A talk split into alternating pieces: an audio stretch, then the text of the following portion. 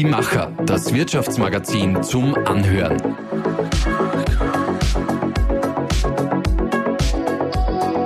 Und hier ist dein Host Susanna Winkelhofer. Idee, Businessplan, Rechtsform, Finanzierung, Markenschutz, Versicherungen, Notartermine, Verträge. Der Weg zur Gründung der eigenen Firma ist oft ziemlich lang und manchmal auch hart. Da ist schon verdammt gut, wenn man jemanden nach dem Weg fragen kann. Alexander Stockinger ist so jemand, den man nach genau diesem Weg fragen kann. Und das tun wir heute. Wir stellen ihm jede Menge Fragen. Zum Beispiel, welche Branchen er gerade zum Gründen besonders empfiehlt, welche Fehler man vermeiden kann und wo man die beste Hilfe bekommt. Alexander Stockinger ist Gründerberater an der Wirtschaftskammer Oberösterreich und ist dort zuständig für die Betreuung der Startups und für die WKO-Base in der Tabakfabrik. Lieber Alex, schön, dass du zu doch relativ später Stunde hier bei uns bist. Liebe Susi, danke für die Einladung. Bin sehr gerne hier. Alex, ist jetzt eigentlich gerade ein guter Zeitpunkt zum Gründen? Ich meine, jetzt ist 2023. Äh, wir haben natürlich äh, Pandemie hinter uns. Wir haben einen Ukraine-Krieg, steigende Inflationskosten, alles drum und dran. Aber ich glaube, wenn man es machen möchte, dann passt es immer. Äh, wir machen auch jedes Jahr Studien, warum Menschen gründen, unsere Motivumfrage.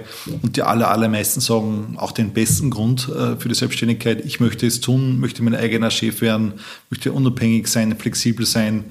Und wenn man es durchziehen möchte und die Zeit dafür reif ist, dann passt es immer. Also egal, was dann rundherum passiert. Was genau man dann tun kann, wenn man es tun möchte, darüber sprechen wir dann natürlich noch im Detail. Jetzt starten wir mit unserer Aufwärmrunde mit dem Gedankensprung.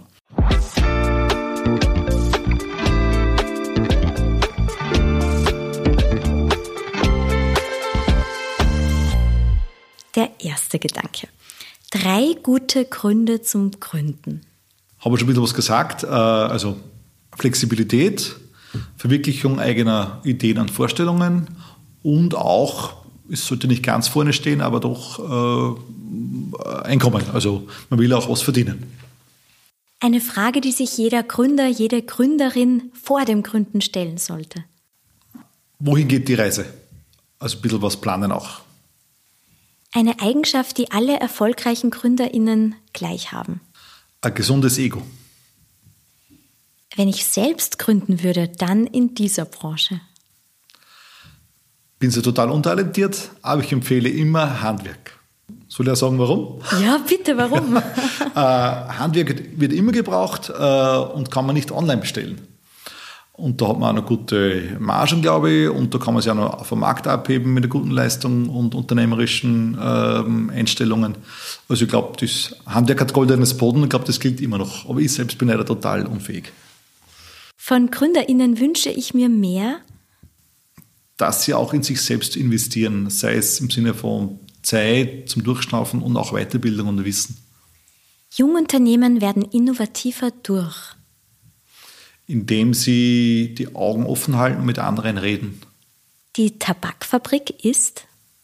Ein wirklich cooler Platz in Linz, wo ich sehr gerne bin und auch dienstlich sein darf.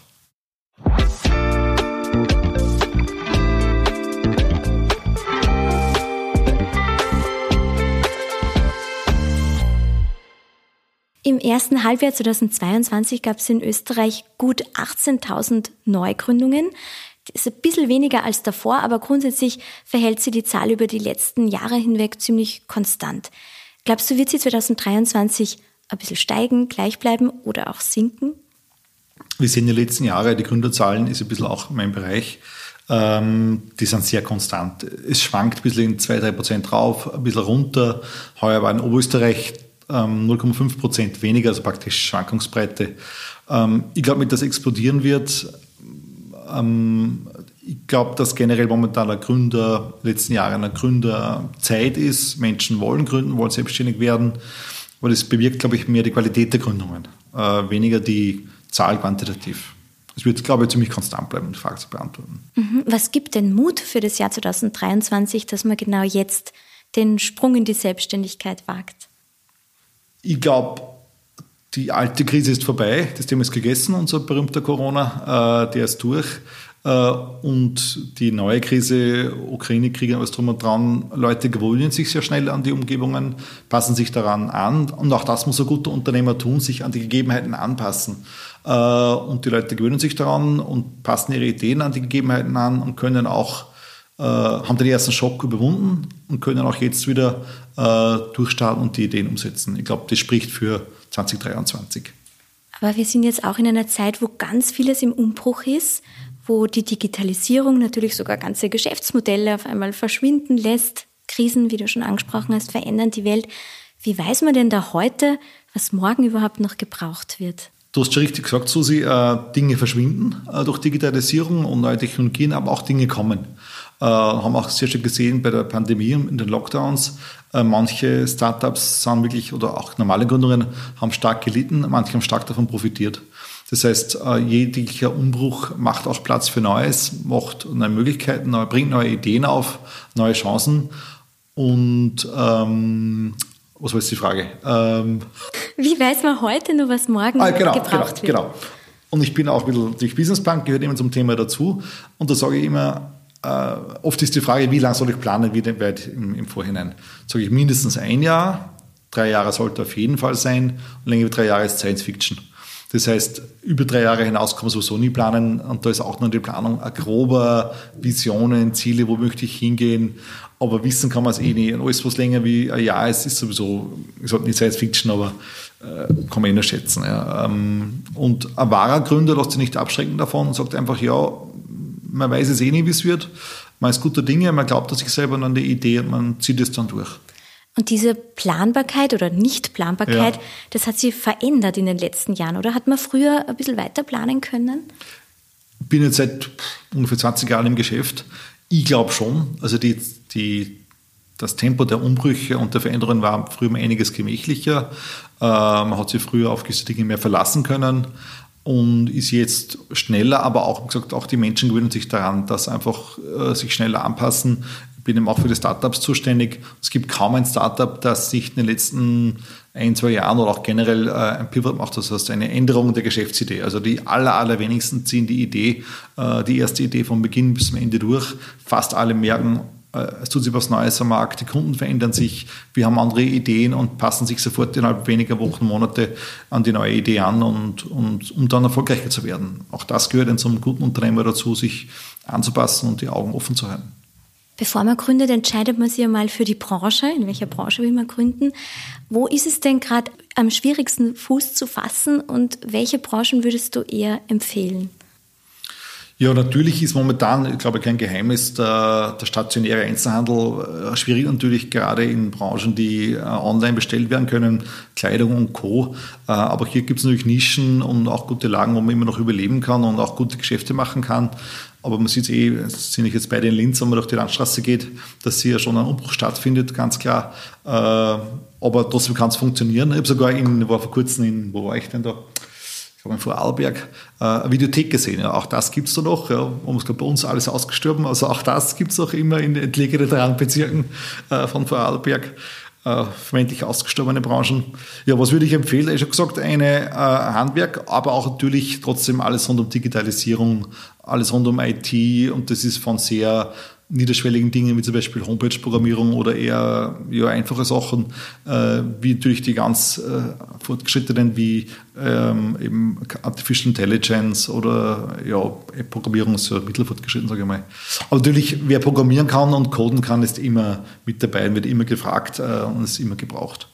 Jetzt hast du so viel Wissen zum Thema Gründen. Das würden sich GründerInnen ja nur wünschen, dass sie einen Teil davon haben. Kriegt man da nicht selber Lust, ein Unternehmen zu gründen? Ja, ist die klassische Frage. Also ich darf ja nicht. Wir WKO-Mitarbeiter dürfen kein Unternehmen haben. Das ist wegen dem Interessenskonflikt.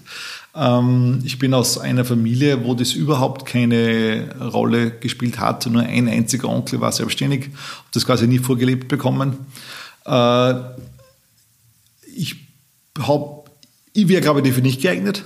Ich bin, glaube ich, ein guter Befehlsempfänger und ein guter Ausführender, ein guter Exekutiver, aber ein ganz schlechter Entscheider. Und das sollte man sein als Unternehmer. Aber man kann so, wenn dann Gründer sagen, ja, kann ich da mitreden, kenne mich überhaupt aus als Nicht-Gründerunternehmer.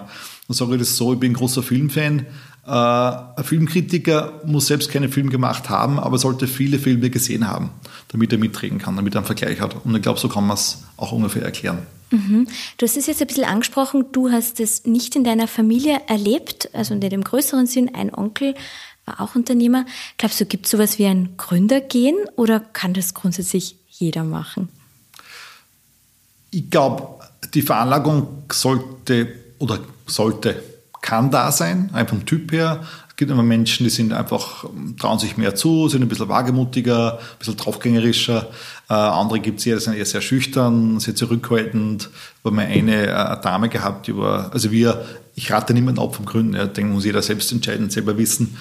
Die Dame war wirklich sehr, sehr, sehr zurückhaltend und sehr ähm, schüchtern, und ich glaube, wenig Kontakte sozial, war meine Vermutung, ja. Und sie hat auch selbst gesagt, sie möchte eine Tätigkeit haben ohne Risiko. Ist nicht unternehmerische Tätigkeit schwierig, ja, das zu vereinen. Äh, aber sonst, glaube ich, kann man sich wirklich sehr viel auch anlernen, aneignen. Selbst auch gesehen von Menschen, wo man nie geglaubt hat, dass die zum Unternehmer heranreifen, heranwachsen können. Aber das gibt es immer wieder. Und natürlich kann der Weg länger oder kürzer sein, je nach der Basis, die schon vorhanden ist.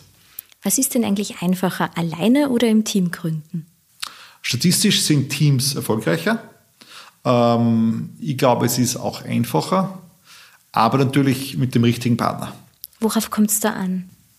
Ähm, nicht unbedingt Freundschaft oder sowas, sondern Kompatibilität und Ergänzung. Und ähm, dass man auch sich darauf verlassen kann, auf die jeweilige Person. Das ist, glaube ich, ganz, ganz entscheidend. Und es muss jemand sein, glaube ich, mit dem man schon vorher gearbeitet hat. Also nicht nur vom Gaudi haben, irgendwie fortgehen, sondern wirklich auch, gibt es mit der Person Arbeitserfahrung. Das ist, glaube ich, ganz entscheidend. Äh, weil wenn es nicht klappt, ist natürlich ein Team ein weiterer Risikofaktor, äh, das man alleine nicht hat. Wenn man jetzt also entweder den richtigen Teamplayer gefunden hat, mit dem man gemeinsam gründet, oder auch allein, was sind denn da jetzt die allerersten Schritte, die man macht, damit man wirklich gründen kann? Ja, es gibt jedes Jahr Studie, wo wir als äh, Österreicher sehr schlecht aussteigen bei der Gründungsdauer, was uns immer ein bisschen ärgert, weil es ja nicht ganz so, so stimmt.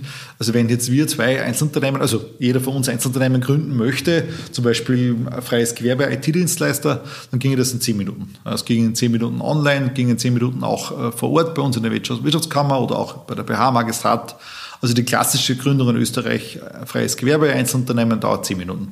Und das deckt ungefähr 80 Prozent oder mehr sogar der Gründungen ab. Ähm, also es geht ratzfatz. Natürlich sollte man sich vorher überlegen, was ich da tue, mich vorbereiten darauf, aber rein der Schritt der Gründung dauert zehn Minuten.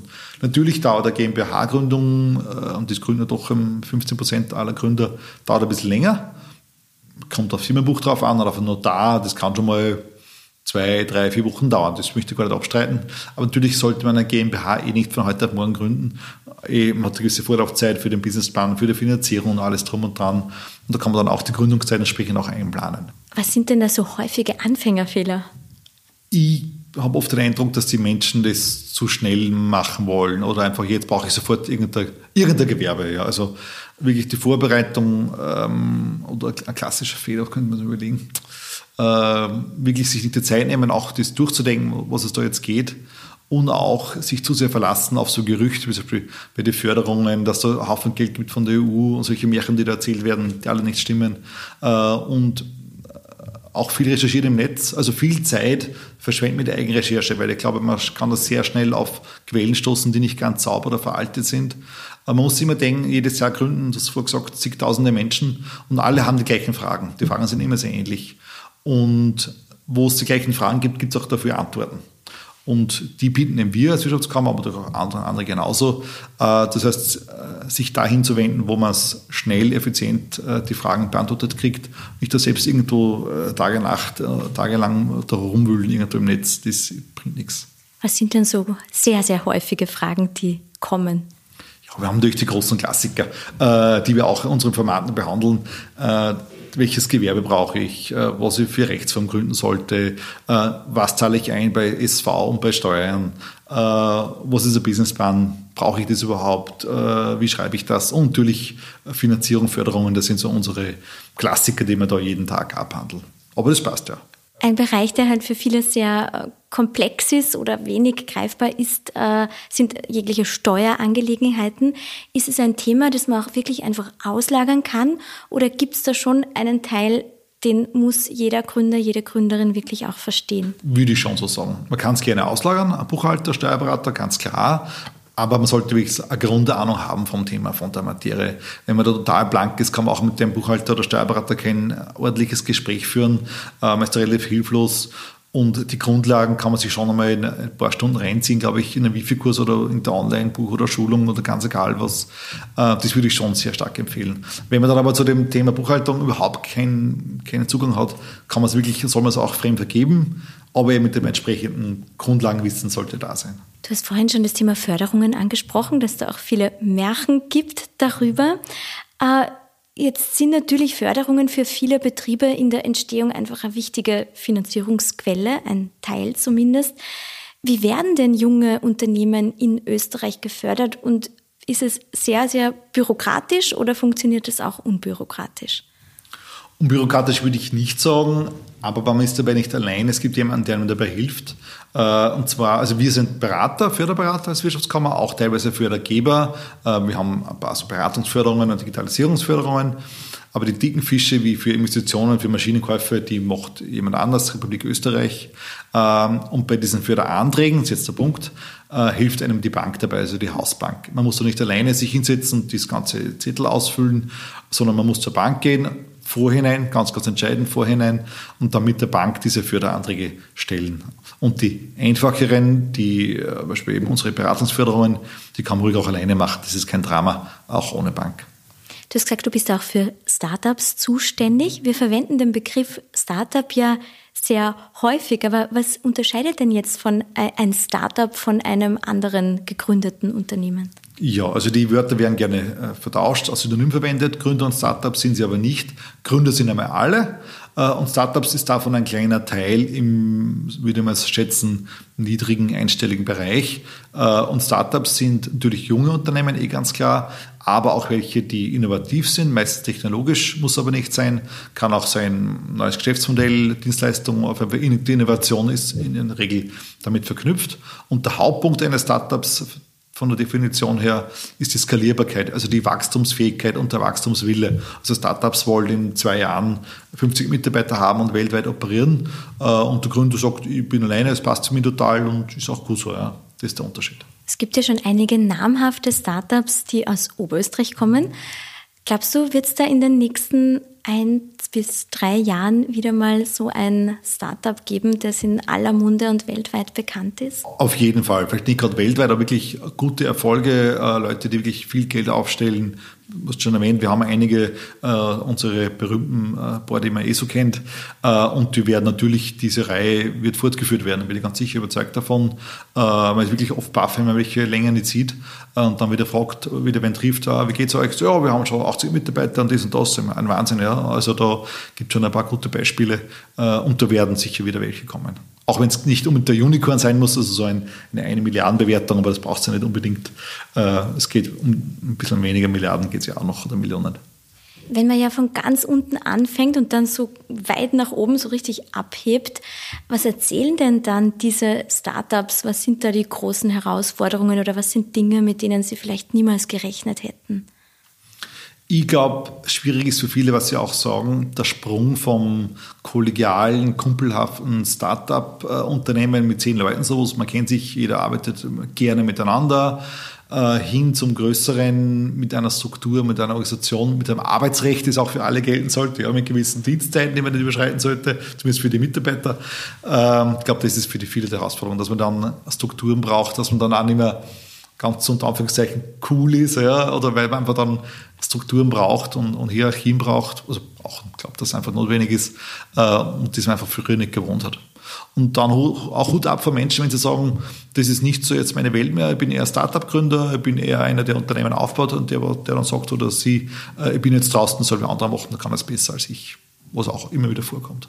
Jetzt müssen ja nicht alle neu gründen, man kann ja auch ein Unternehmen übernehmen. Was ist denn daran, wenn man es jetzt vergleicht mit einer Neugründung, vielleicht schwieriger, herausfordernder? Was ist einfacher? Ja, ich habe schon oft gehört, die Geschichten mit äh, Übernehmern, kenne einige auch persönlich, äh, auch bei der JW und auch unsere Funktionäre sind auch einige Übernehmer. Der Konflikt mit deren, die alten, ist meistens der Klassiker. Also gibt sogar Geschichte von, äh, kann man eh erzählen, oder ihr erzählt es nicht, oder ohne Namen, wo die Türschlösser ausgetauscht wurden, damit die äh, Übergeber nicht mehr in das Büro reinkommen könnten, konnten. Äh, weil sie sonst jeden Tag da waren und haben da reingepfuscht im Büro. Und, und ich glaube, für die Alten zu sagen, ich bin jetzt draußen und bin immer dabei, ist, glaube ich, schwierig äh, als der Hauptkonflikt. Und natürlich der Vorteil ganz klar, es ist schon was da. Man kann etwas aufbauen, man hat alte Bilanzen, alte Zahlen, alte Werte, auch alte Kunden, also bestehende Kunden, jetzt muss ja nicht alt sein, die man verwenden kann. Also da kann man schon sehr viel bewegen, auch äh, mit einer Übernahme. Und das hat jedes Jahr in Österreich ungefähr, gibt es so 500 ungefähr Übernahmen, 500. Das Gründerservice der Wirtschaftskammer Oberösterreich bietet ja mit Hubert eine Plattform mit Kompetenz für Unternehmertum, Technologiethemen und Forschung. Bei welchen alltäglichen Hürden werden denn GründerInnen dort unterstützt? Von bis. Ich habe gerade heute wieder Mail gekriegt an den Hubert von an, äh, ein paar Damen, die möchten gerne eine Umfrage machen über User Interface Design, wer das ein bisschen da helfen kann, dass wir ausschicken kann.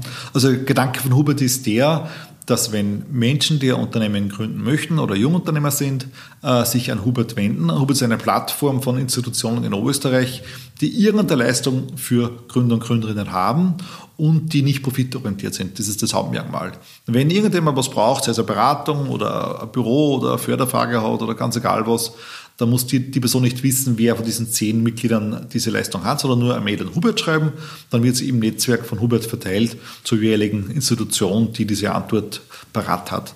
Äh, und da schauen wir eben untereinander, wer damit wir uns auch gut ergänzen im Hubert-Netzwerk, also jeder ein bisschen andere Leistungen hat, auch ein bisschen abgrenzen voneinander, damit eben jeder seine Nische, seinen Bereich hat, wo er am besten die Gründer unterstützen kann. Wer jetzt an dich ganz viele Fragen hat und zur WKU-Base in die Tabakfabrik kommt, wie läuft das ab? Macht man sich mal einen Termin aus? Gibt man da vorher schon Informationen weiter oder wie kann man sich das vorstellen? Ja, also die WKU-Base ist ja kein kein Büro vom Gründerservice, sondern ein Büro von der Wirtschaftskammer Oberösterreich, also allgemein.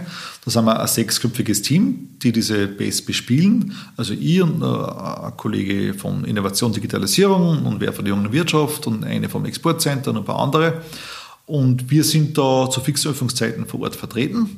Natürlich kann man da mal vorbeischauen, aber natürlich sind wir nicht immer da im Büro und sitzen und warten, dass wir vorbeikommt, äh, weil wir sind ein bisschen weg vom Schuss, äh, sind öfter mal unterwegs im Gelände, im Gebäude und ein bisschen Leute besuchen und, und was auch immer halt, oder was essen, wie man halt so ist als Mensch.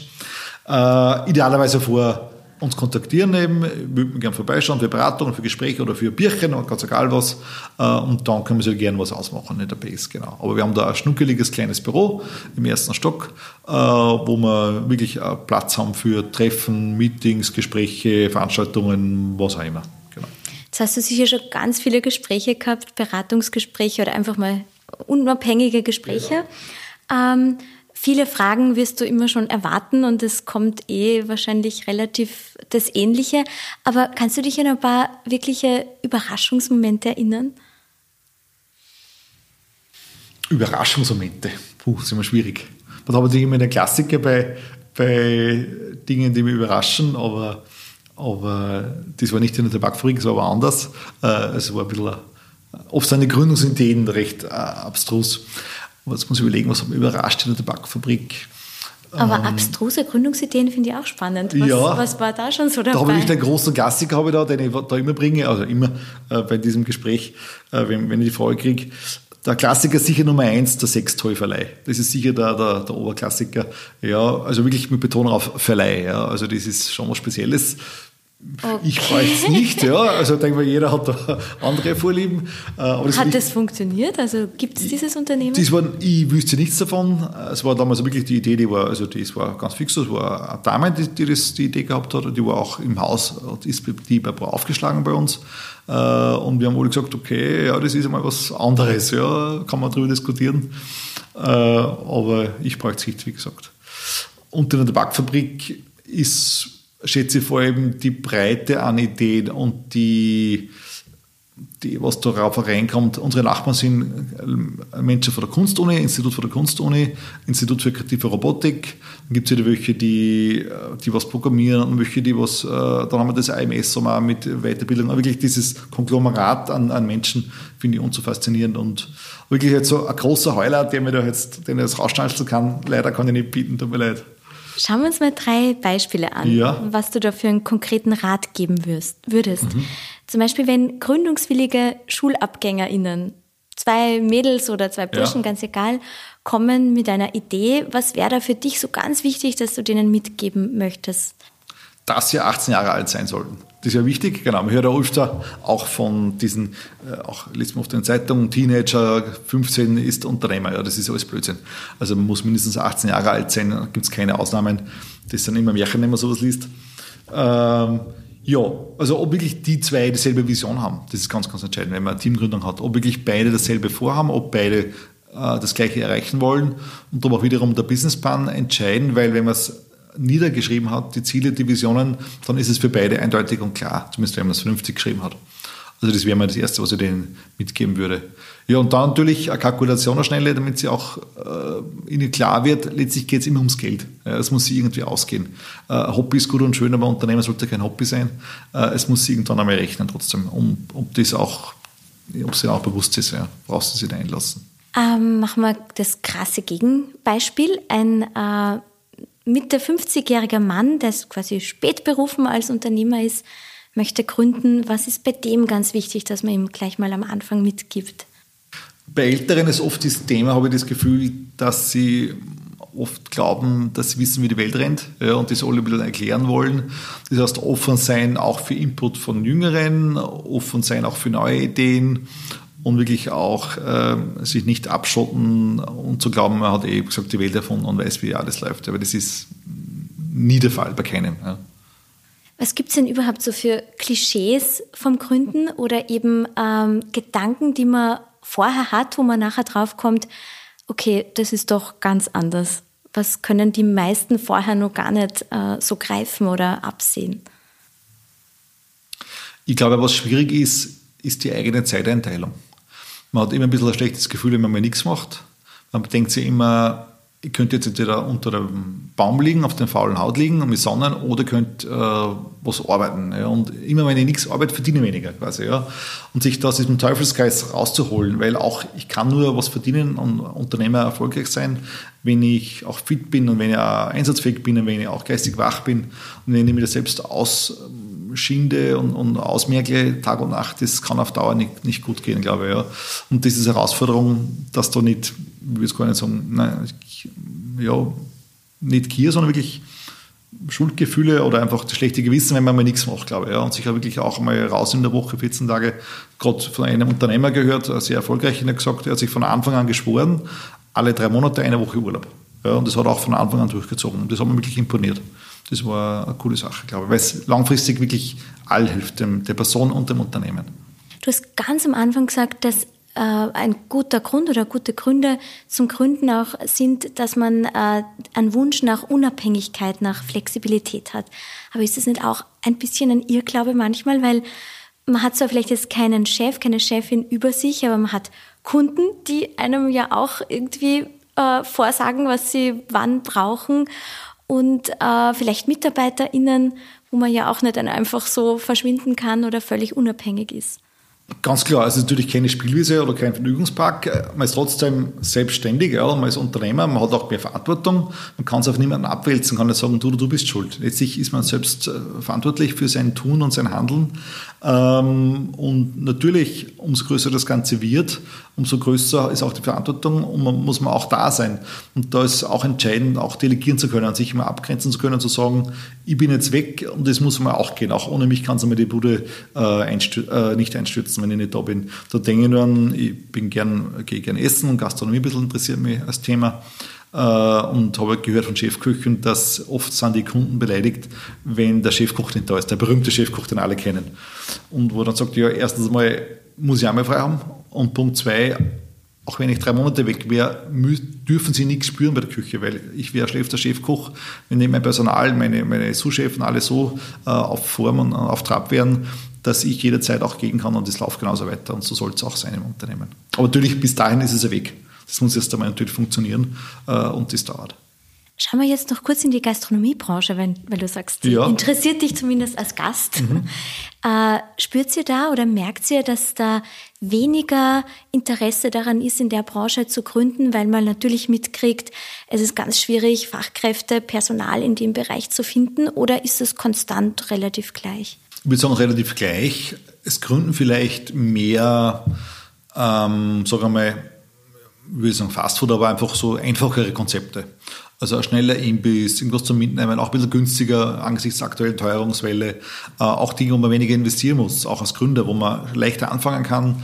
Äh, irgendein Händler-Imbissstand oder ähnliches. Also jetzt keine äh, äh, White Tablecloths, schickimicki Lokale, sondern wirklich eher einfache Lokale, aber durchaus von guter Qualität. Ja. Also diese, diese Single-Dish-Lokale, glaube ich, heißen die auch in anderen Ländern. Zum Beispiel in Asien gibt es sehr viele Lokale, die nur ein Gericht haben und das aber in Top-Qualität. Und ich glaube, dahin geht ein bisschen mehr der Trend. Äh, kleine Karte oder ganz, ganz wenige Gerichte in kleinem Rahmen, aber die dafür in guter Qualität und auch zu vernünftigen, leistbaren Preisen.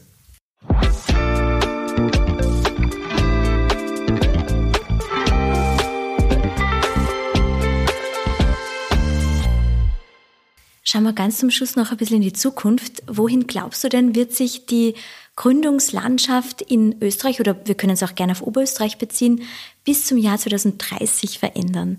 Was wird dann vielleicht völlig anders sein als heute? Die Leute werden noch mehr online einkaufen und man wird auch Konzepte finden, um diese Gebäude und diese leerstehenden Flächen anders zu benutzen. Und es wird auch es wird wichtiger sein, sich auch zu vernetzen, persönlich mit Menschen, weil wir werden es auch bereits jetzt in der Tabakfabrik immer mehr sind im Homeoffice, auch Mitarbeiter, auch durch die Unternehmer selber, also sind immer weniger da. Äh, und ich glaube, da geht auch viel verloren. Und ich glaube, man wird auch sich Zeit nehmen müssen, ganz bewusst Zeit nehmen müssen, um sich mit anderen zu treffen, um sich auszutauschen, weil das ist ganz Entscheidendes, glaube ich. Ähm, und natürlich wird immer mehr auch digitalisiert werden. Es werden immer mehr Dinge auch äh, online erstellt werden, digital erstellt werden und auch online und digital gekauft werden. Ich glaube, äh, Autos fängt jetzt an, Autos äh, konfigurieren auch bereits online und auch kaufen ohne Probefahrt. Ich glaube, dahin geht die Reise und das darf man gar nicht als, als schlecht oder als fein sehen, sondern einfach, das ist halt so und, und außen und fertig. Ja. Also das, das ändert sich halt einfach immer wieder. Ja. Dann sind wir schon ganz zum Schluss angelangt und zwar bei unserem Podcast-Spiel, wo du aus dem Topf in der Mitte bitte einen Begriff ziehst und uns den umschreibst. Die Lösung gibt es dann auf Instagram und auf der Website. Also das Wort beschreiben und natürlich das Wort zu nennen. Ja. Also es sind zwei Wörter, also ein zusammengesetztes Wort. Äh, das erste Wort ist, das hat jeder Mensch im Kopf, man kann sich da abstellen. Äh, also man tut es immer, vor allem wenn man, wenn es recht ruhig ist, wenn man im Bett liegt allein in der Nacht und es ist finster, man kann nicht einschlafen, dann schwirren die herum quasi im Kopf und, und, in, und ja, ich glaube, das sollte man wissen. Und das zweite Wort gibt es auf dem Uferanermarkt und ähnlichen Jahrmärkten, äh, dreht sich im Kreis, ähm, kann sich dann auf, auf, Tiere raufsetzen und mit einem auch schlecht ab und zu mal vor was getrunken hat oder einen Langosch gegessen hat. Äh, ja, äh, sollte, glaube ich, also eher was für Kinder, ja, eher was für die Kleineren unter uns. Und ich glaube, das, und beide Wörter zusammen ergeben das gesuchte Wort. Da fände ich jetzt noch spannend, wenn du, ohne dass ich jetzt das Wort nenne, weil ich glaube, ich weiß es jetzt schon, ja. kurz erzählst, was passiert denn in diesem Punkt, Punkt, Punkt gerade in deinem Kopf? Jetzt gerade. Mhm. Also, oder generell. Ja. Also muss nicht jetzt in dem Moment sein, aber jetzt in diesem ähm, Zeitraum. Ich denke meistens ans Essen, ganz ehrlich. Sind wir schon wieder bei der Ich überlege mir total oft, was ich heute Abend koche. Ja. Und vorher war die Gedanken bei Spaghetti mit Gemüsesugo. Ja. Also das heißt, wenn du doch irgendwann mal gründest, dann vielleicht einen Gastronomie, Gastronomiebetrieb. Die, die Konzession habe ich ja. ja also mhm. ich dürfte ja, Hotellerie, Gastronomie, alles da. Ist schon eine Branche, die mich reizt, muss ich schon zugeben. Also, oder die mich interessiert sowieso. Ja, das auf jeden Fall. In der Zwischenzeit, bis du das eröffnest, wenn du das eröffnest, gibst mir bitte Bescheid. Ja, Dann gerne. machen wir den nächsten ja. Podcast, dass du uns dein Konzept erzählst. Und einen großen Bericht natürlich über die, die Eröffnung. Ja, ganz natürlich. Klar. Und in der Zwischenzeit alles Gute weiterhin. Dankeschön, ebenfalls.